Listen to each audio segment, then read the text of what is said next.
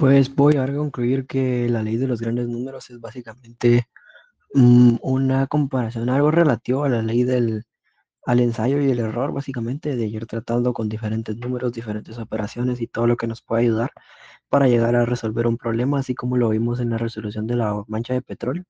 Pues depende de la operación que se utilizaba y los métodos utilizados, siempre iba a dar un resultado diferente o una manera diferente de resolver el problema. Y podemos deducir que también es una ley muy importante, pues puede ayudar a resolver cualquier problema de cualquier manera sin pues eh, tener mucho, muchas complicaciones en el, en el proceso.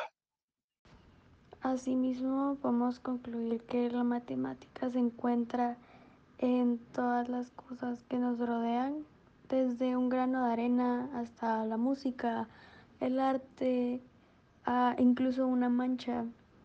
Entonces, gracias a nuestro ingenio y creatividad, podemos resolver cosas que creíamos que no eran posibles resolver con la matemática. Viéndolo, viendo las cosas de una perspectiva diferente y analizando bien los problemas, podemos hacer diferentes cosas o procedimientos para darle una re respuesta.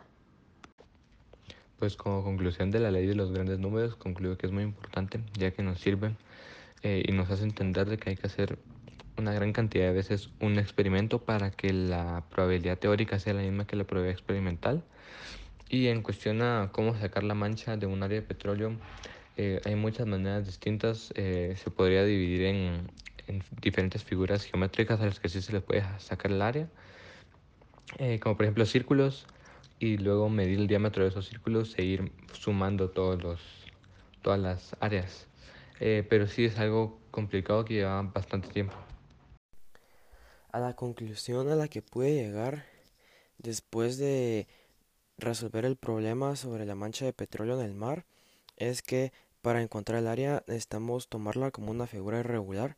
Para encontrar el área de una figura irregular debemos dividirla en diferentes secciones o en, en, diferentes polígonos e intentar sacar el área de cada polígono. Así el área, de la, el área total de la figura será la suma de todas sus partes o lados en este caso.